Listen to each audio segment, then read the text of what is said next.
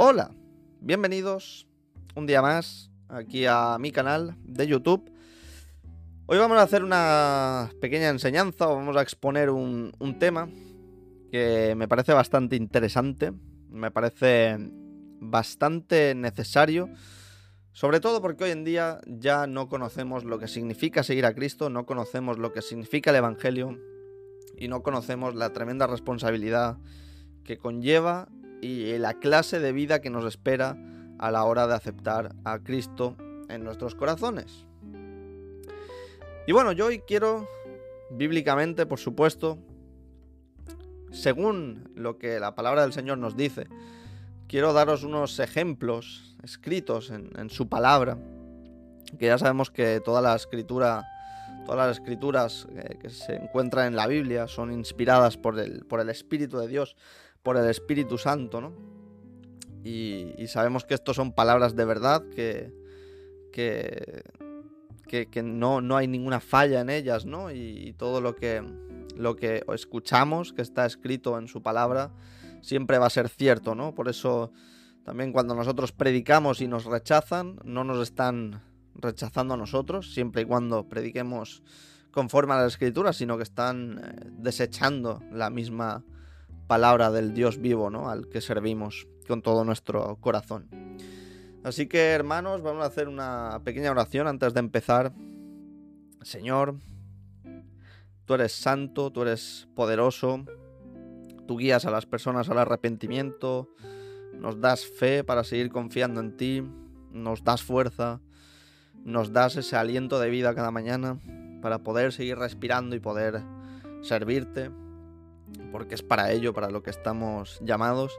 Y yo Señor, quiero simplemente, según lo que tú nos has dejado eh, escrito en esa, maravillosa palabra, quiero que a través de mi boca, Señor, que tú me puedas usar y poder, y, poder explicar a la gente lo que realmente es servirte, lo que realmente es vivir para ti, lo que realmente es ser un siervo tuyo, Señor.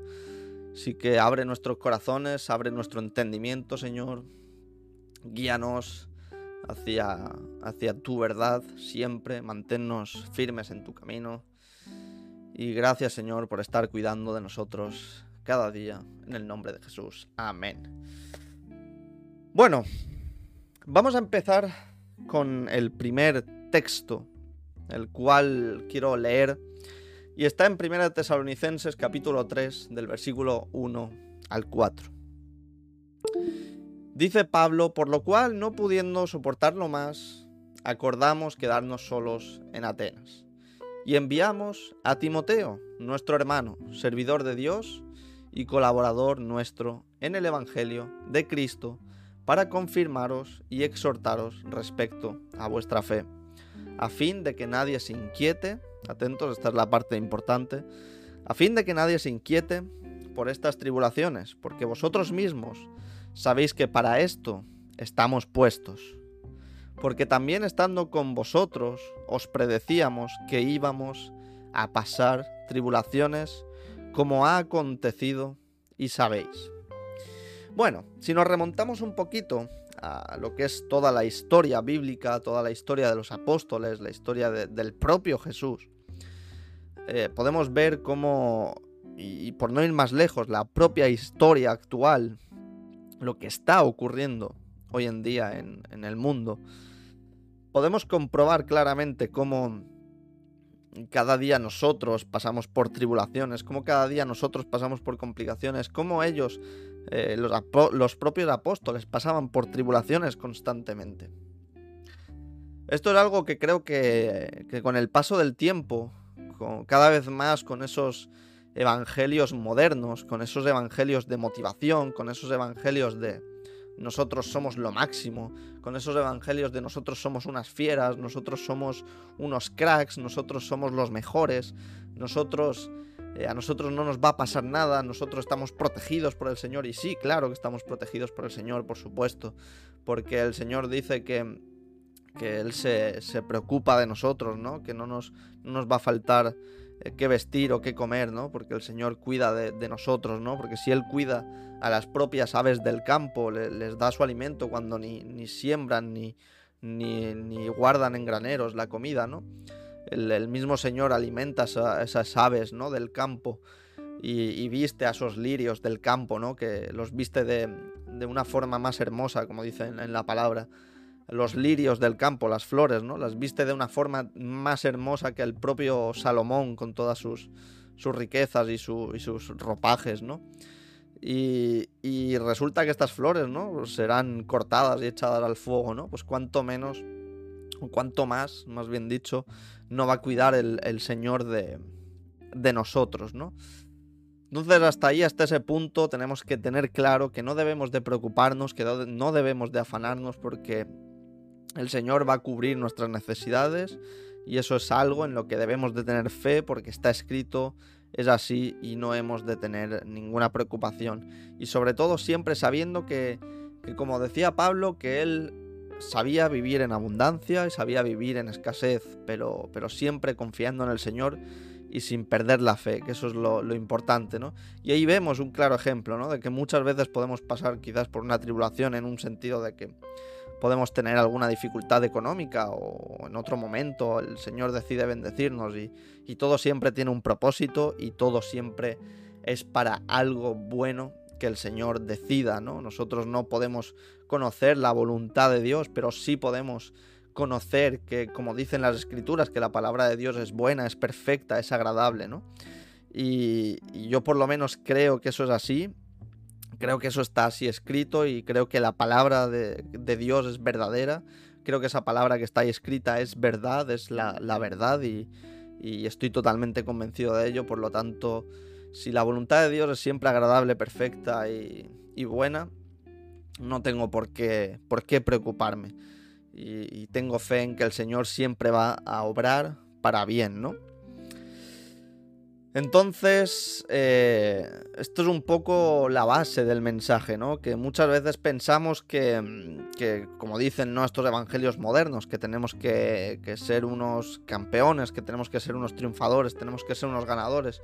Pero fijaros que nosotros realmente no somos nadie.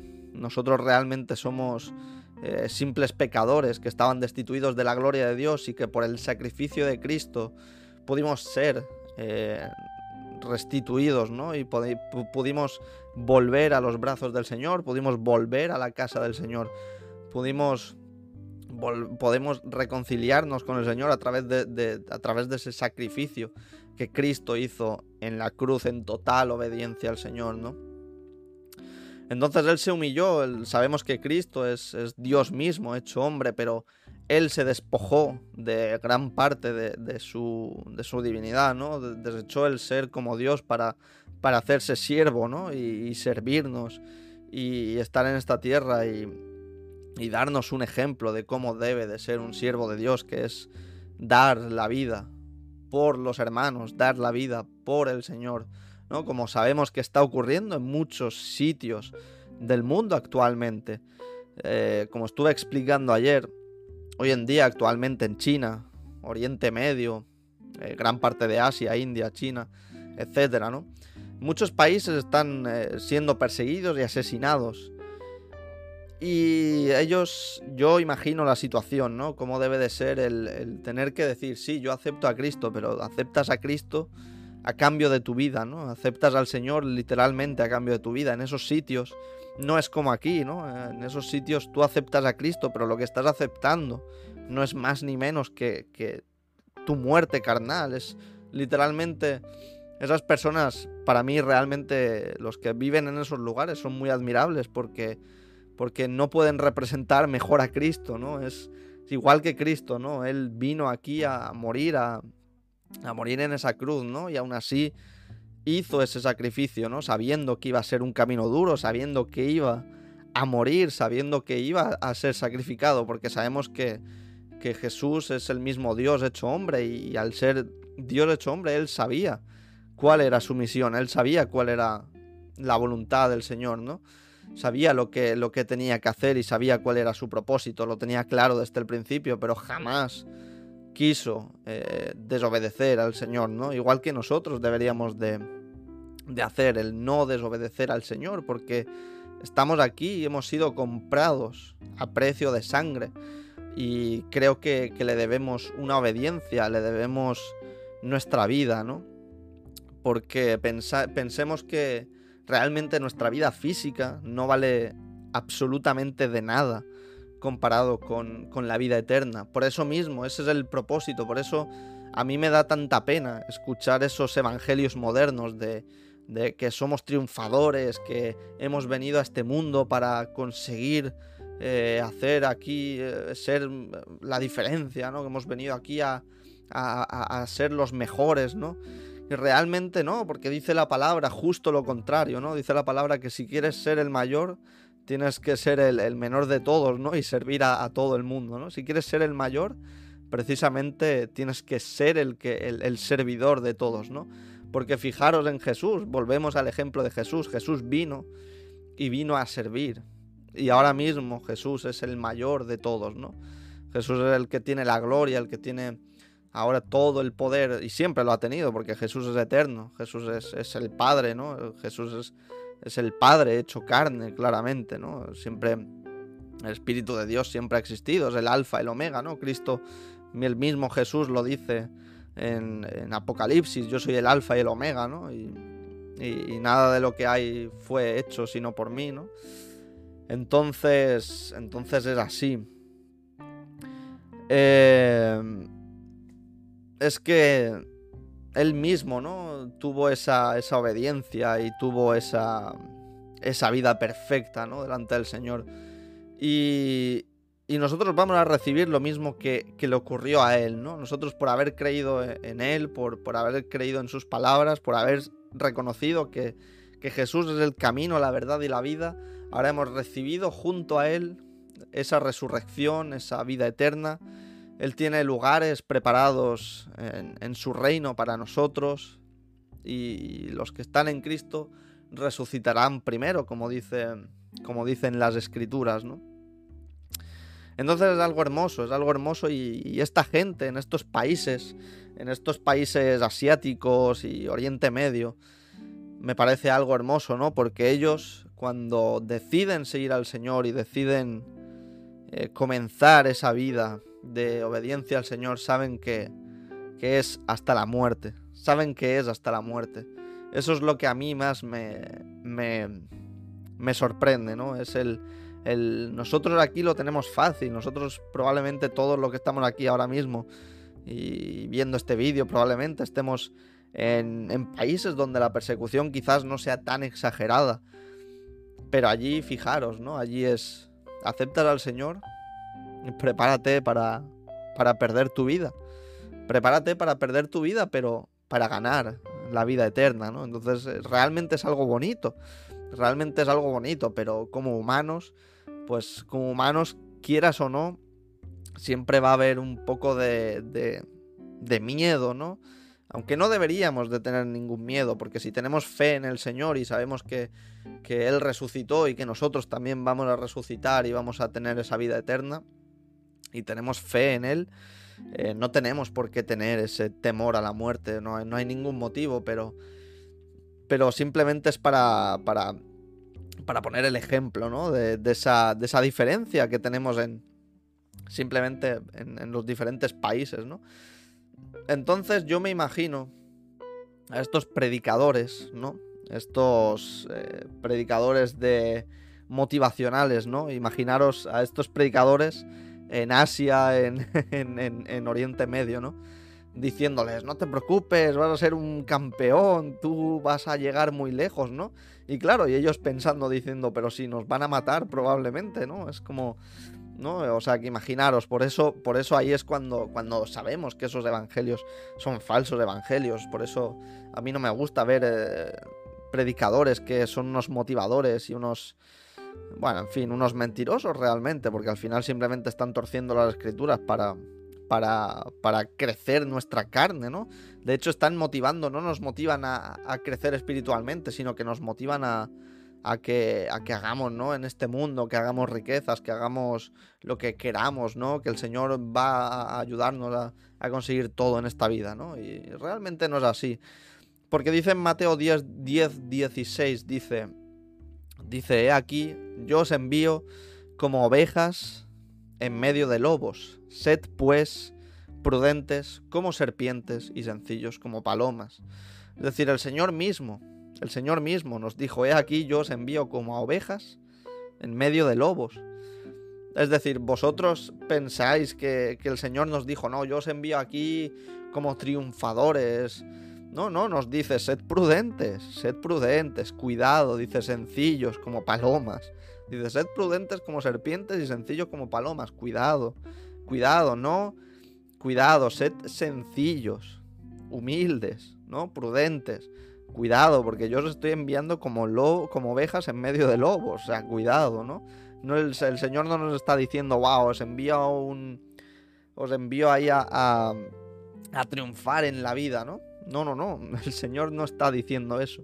Entonces hay que tener eh, mucho cuidado con los evangelios que escuchamos. Luego dice en Mateo 5, del 10 al 11, que son las bienaventuranzas que me gustan muchísimo. Y dice, eh, bienaventurados los perseguidos por causa de la justicia, porque el reino de los cielos les pertenece. Es decir, nosotros somos perseguidos. ¿Por qué? A causa de la justicia, porque sabemos que, que Dios es justo. Entonces Jesús es justo, nosotros proclamamos el Evangelio de Cristo, proclamamos el Evangelio de Dios. El Evangelio de Dios es justicia, porque, porque advierte de a dónde irán los que no son justos. Porque el que no ha recibido el perdón de pecados, el que no ha recibido ese, esa, esa salvación, el que no ha recibido la, gracia de Cristo, eh, no es justo, porque no es justificado, porque no tiene a Cristo en su vida, por lo tanto no es una persona justa. Nosotros somos justos delante del Señor porque no es que nosotros seamos justos, sino que nosotros, a nosotros nos representa el Señor. Jesús mismo es el que nos está representando. ¿no? Entonces nosotros, cuando nos presentamos delante de Él, nos vamos a presentar sin mancha y sin arruga, porque, porque nosotros somos santos y somos justos, aunque a veces pequemos, aunque no llevemos una vida perfecta y aunque carnalmente no seamos perfectos, el haber aceptado ese regalo nos justifica delante de Él. Cuando Él haga de juez y Él nos juzgue, nosotros vamos a estar justificados porque Él ya nos justificó y nosotros estamos perdonados y nosotros en ese momento seremos santos y, estaremos sin mancha y, y, no tendremos nada que ver con el pecado ni con este mundo, ¿no? Entonces, por eso dice, ¿no? Dichosos los perseguidos a causa de la justicia, porque nosotros buscamos que los demás puedan encontrar la justicia. Y ser justo es precisamente agradar a Dios y, y, mm, ¿cómo se dice? El ministerio de la reconciliación, que todos hemos, en el cual todos hemos sido encomendados, al ministerio de la reconciliación, que es reconciliar a las personas con el Señor por medio de ese sacrificio perfecto que hizo Cristo en esa cruz, ¿no? Nosotros proclamamos el Evangelio y las personas al oír el Evangelio, el Espíritu Santo actúa en ellas, según como el Señor vea oportuno, y, y actúa en esas personas, y esas personas eh, descubren la verdad, descubren quién es la justicia, qué es la justicia, que es simplemente eh, el Señor, ¿no? y, deciden que ellos quieren buscar esa justicia, que ellos se quieren entregar a esa justicia, que ellos quieren ser justos y que quieren ser salvos. Pero como ya sabemos y estamos en un mundo lleno de maldad y lleno de pecado, la gente no quiere la justicia. Por lo tanto, bienaventurados los perseguidos por, causa de la justicia, que no es ni más ni menos que bienaventurados los perseguidos por causa de Cristo. Y dice, bienaventurados o dichosos serán ustedes cuando por mi causa la gente los insulte, los persiga y levante contra ustedes toda clase de calumnia. Fijaros, el Señor está orgulloso de nosotros, el Señor está contento. No contento en el sentido de feliz, no, ay, mira cómo insultan a mis hijos, ¿no? Pero, pero realmente eso demuestra algo muy, muy, muy importante. Y es que si a ti te están insultando, a ti te están persiguiendo, a ti te están calumniando, por causa de que tú estás proclamando el Evangelio y estás proclamando el auténtico Evangelio, porque si os dais cuenta, los que predican el falso Evangelio no, apenas tienen, reciben odio, ¿no? Porque, claro, es un evangelio vainilla, es un evangelio que no, no, duele a nadie, porque es un evangelio adaptado al mundo, ¿no? Ese, como os estaba comentando hace un rato, ¿no? Ese evangelio de, de, tú eres un campeón, tú eres el mejor, tú eres el más grande, venga, tú puedes con todo, ¿no? Eso es un evangelio falso, claramente, porque estamos viendo que es todo lo contrario a la palabra de, del Señor, ¿no? Y luego otro texto que dice, en 2 de Timoteo 3:12, dice, así mismo serán perseguidos todos los que quieran llevar una vida piadosa en Cristo Jesús. Es decir, una vida piadosa es una vida, una vida de, de, obediencia al Señor, una vida de santidad, una vida apartada del pecado, una vida apartada del mundo, una vida donde tú eres consciente de tu llamado, que tu llamado es predicar la verdad y la verdad es Cristo y cuando tú predicas a Cristo, como hemos leído en las bienaventuranzas, ¿no? Dice, bienaventurados serán ustedes cuando por mi causa la gente los insulte, los persiga y levante contra ustedes toda clase de calumnias. Entonces eh, Pablo ya nos avisa, ¿no? En segunda de Timoteo, Pablo nos avisa que asimismo serán perseguidos todos los, que quieran llevar una vida piadosa en Cristo Jesús. Entonces, ¿cómo puede ser que nosotros, ah, bueno, que, esos pastores o esos motivadores estén diciendo que, que vamos a, que, que si tú le entregas tu vida a Cristo vas a tener una vida maravillosa? Y sí, una vida maravillosa espiritualmente hablando, por supuesto. Y, bueno, y de hecho el Señor nos bendice mucho a algunos, a otros quizás no tanto, por, por cualquier motivo, pero el Señor es, el Señor, como os he dicho, la voluntad de Dios es, es, es justa, es agradable, es buena, es, es increíble, ¿no? En resumen. Entonces, no debemos de preocuparnos, pero lo que tampoco debemos de hacer, porque ya os he dicho antes que también la palabra pone que no nos afanemos, que el Señor cuida de nosotros, que, que el Señor alimenta a los pajarillos del campo, entonces que no nos preocupemos nosotros, ¿no? Pues cuánto más también nos va a alimentar a nosotros el Señor, nos va a dar ropa, ¿no? Nos va a dar vestimenta, nos va a dar, nos va a cubrir nuestras necesidades. No debemos de preocuparnos por ello, porque el Señor cuida de nosotros pero tampoco podemos estar pensando que nosotros por nuestra propia fuerza somos alguien, que nosotros valemos algo, porque realmente el Señor lo que nos llama constantemente en, su palabra es a humillarnos ante Él, es a arrodillarnos ante Él, servirlo, ser, ser buenos siervos, ser buenos hijos, ¿no? Obedecerlo en todo, ser santos como Él es santo, obedecer su palabra, eh, negarnos a nosotros mismos. Yo, por ejemplo, veo este, este ejemplo, ¿no? De, bueno, pero yo me pero yo me puedo tatuar porque tampoco es nada malo y tal y cual. Y yo siempre pongo el ejemplo, digo, yo personalmente a mí también me gustan los tatuajes, pero yo veo en la palabra que pone, niégate a ti mismo, ¿no? Coge tu cruz y sígueme, ¿no?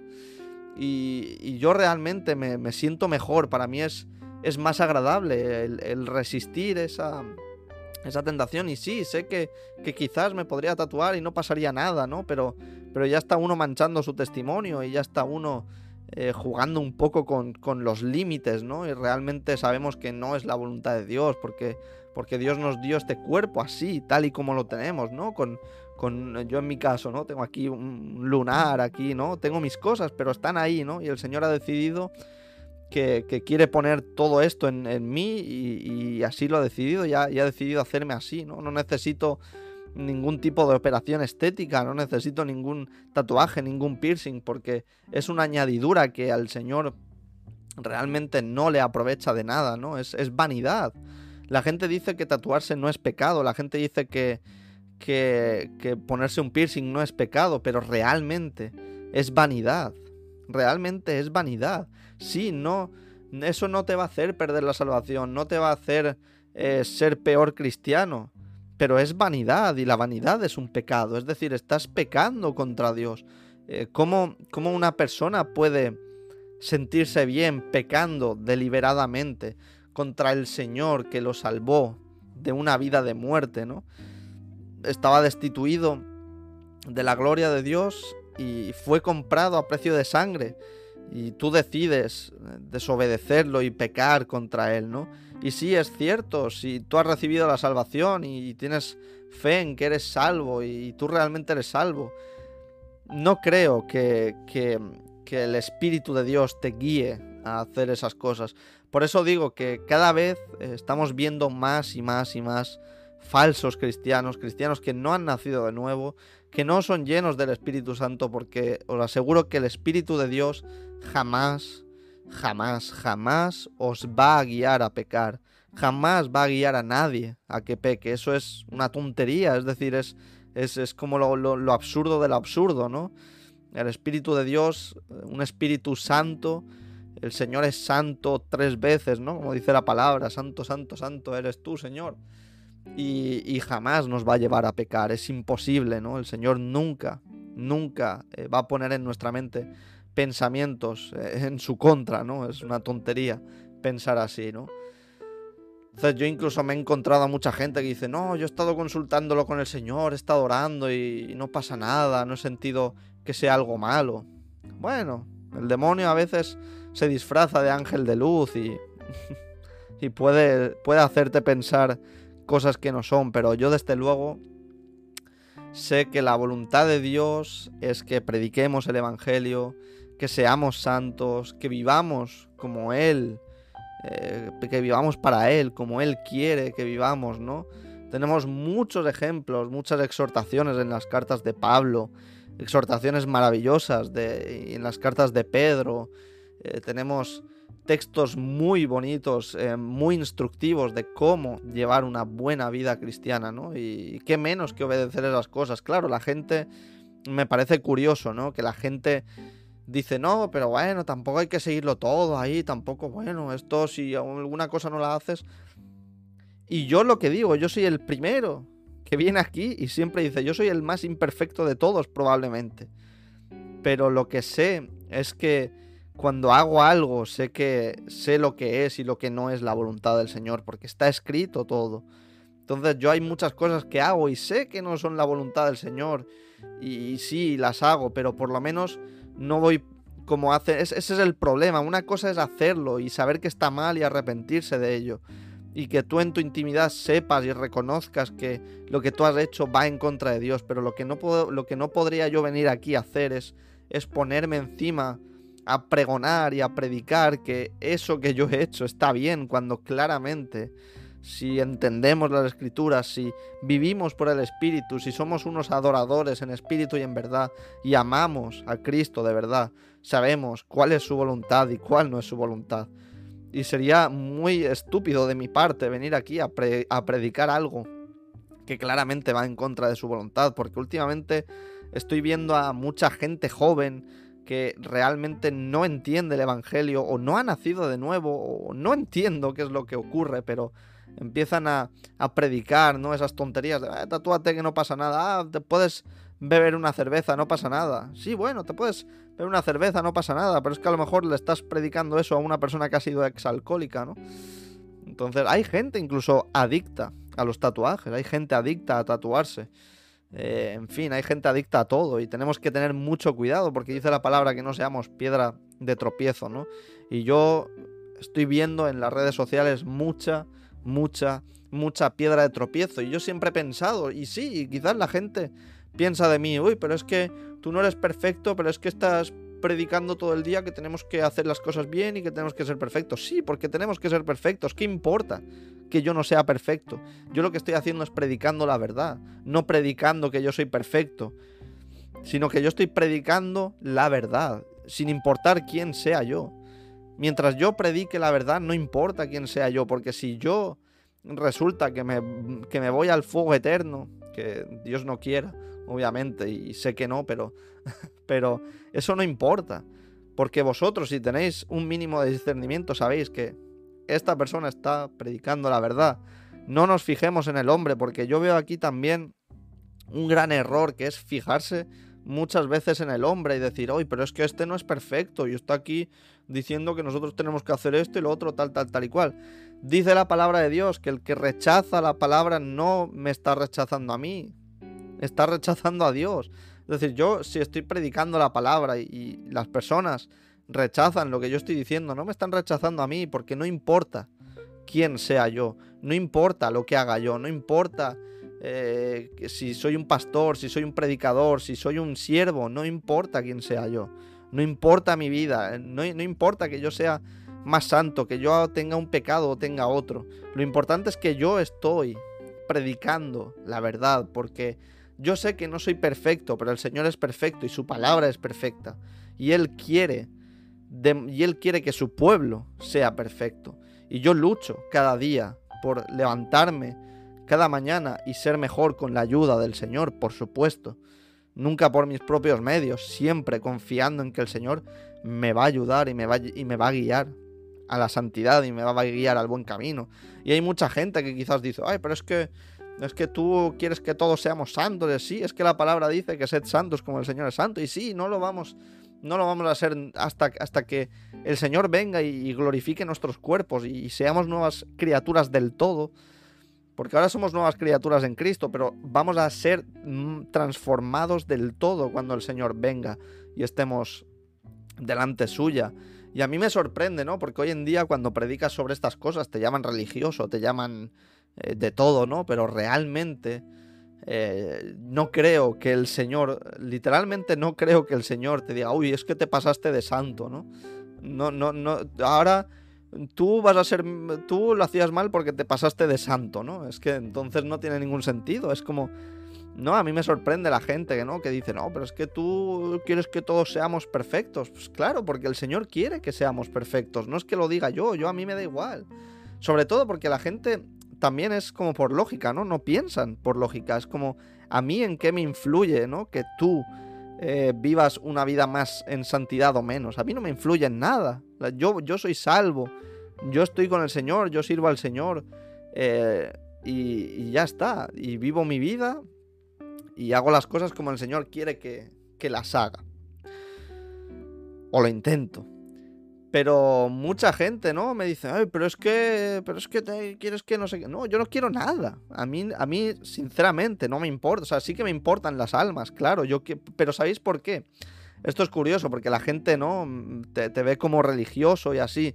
Pero realmente es, es. No puede haber mejor demostración de amor hacia las almas que, que, que esa. ¿Sabéis por qué? Porque cuando uno vive en santidad no es para ser salvos, porque tú no eres salvo por obras, tú eres salvo por gracia. Y la gracia es la que te ha salvado. Y tú eres salvo. Pero si tú vives una vida en pecado y dejas la santidad de lado, el problema es que tu vida va a ser un desastre. Vas a pasar por tribulaciones y por pruebas cada 20.000 cada, cada 20 segundos vas a estar en una en, una dificultad, simplemente porque el pecado lleva a la muerte. Y no significa que si a lo mejor tú eres un muy mal cristiano, si tú realmente sabes quién es el Señor y lo has aceptado, no importa lo que hagas porque realmente tú serás salvo, pero vivirás una vida complicada. O sea, tú mismo, al, al rechazar... Mirad, es curioso, ¿no? Esto, de hecho, esto ahora viene súper bien encadenado con lo que estaba diciendo antes. Si la voluntad del Señor es perfecta, buena y agradable, si nosotros hacemos lo contrario de la voluntad de Dios, ¿qué es lo que va a ocurrir? Claramente nuestra vida va a ser un desastre. Claramente nuestra vida va a ser un desastre. Es así de lógico. Si la voluntad de Dios es buena, agradable y perfecta, si hacemos lo contrario. ¿Qué es lo contrario de bueno? Malo. ¿Qué es lo contrario de perfecto? Imperfecto. ¿Qué es lo, contrario de agradable? Desagradable. Si no hacemos la voluntad de Dios, no significa, aunque también dice la palabra que el que hace la voluntad de, mi Padre que está en los cielos, ¿no? Pues, o sea, el que no hace la voluntad de mi Padre que está en los cielos no, no entrará al reino de los cielos. Pero bueno, Em, la cosa es que, pero bueno, eso es como una advertencia, ¿no? Para los fariseos y así, que, ellos obviamente hacían la voluntad de, los hombres, no hacían la voluntad de, Dios. Pero es que literalmente, si no haces la voluntad de Dios, tu vida va a ser imperfecta, tu vida va a ser desagradable y tu vida va a ser mala. A pesar de poder llegar a ser salvo. Porque yo estoy totalmente en contra de esas personas que dicen que la salvación se pierde.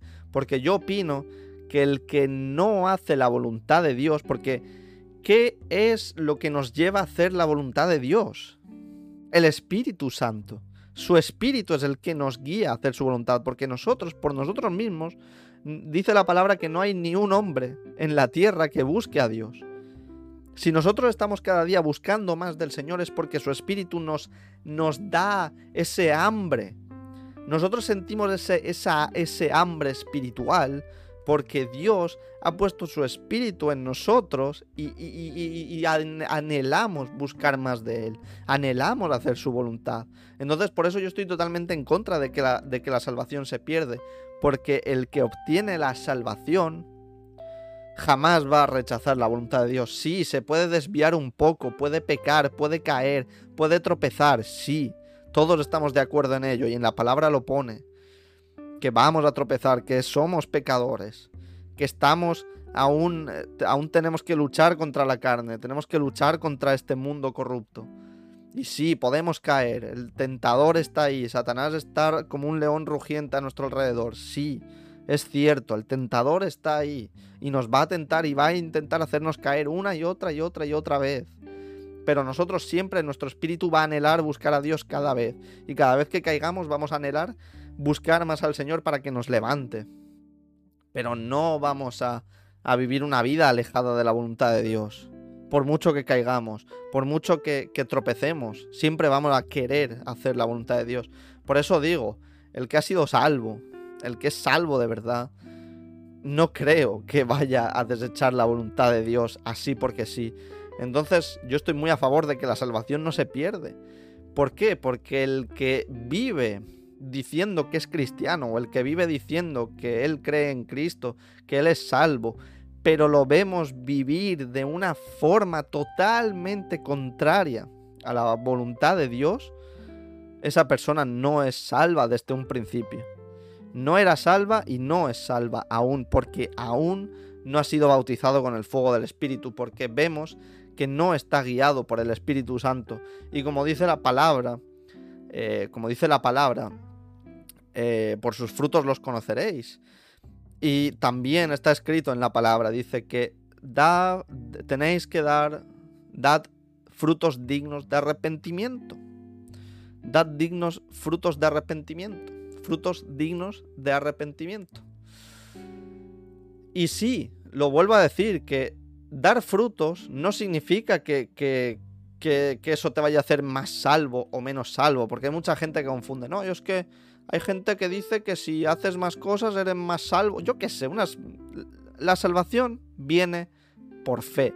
La salvación viene por creer. La salvación viene por entregarle tu vida a Cristo y reconocer su sacrificio. La salvación es por gracia. La salvación no es por obras. Pero cuando tú eres comprado con esa sangre y tú te das cuenta del sacrificio que ha supuesto esa salvación, porque sí, para ti es gratis, pero para el Señor no lo fue. Para ti es gratis esa salvación, pero para el Señor no fue gratis. Al Señor le costó su sangre, al Señor le costó sufrimiento, al Señor le costó azotes. Y nosotros somos salvos de una manera totalmente gratuita. ¿Por qué? Porque el Señor la pagó, porque el Señor pagó esa salvación con su sangre, pagó esa salvación con esos azotes, con, esas, con ese sacrificio, con su sangre. Y por eso somos salvos, no por obras.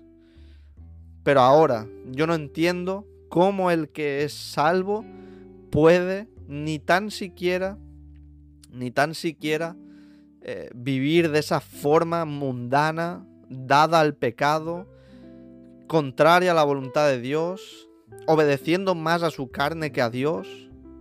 Eso es algo que realmente no comprendo.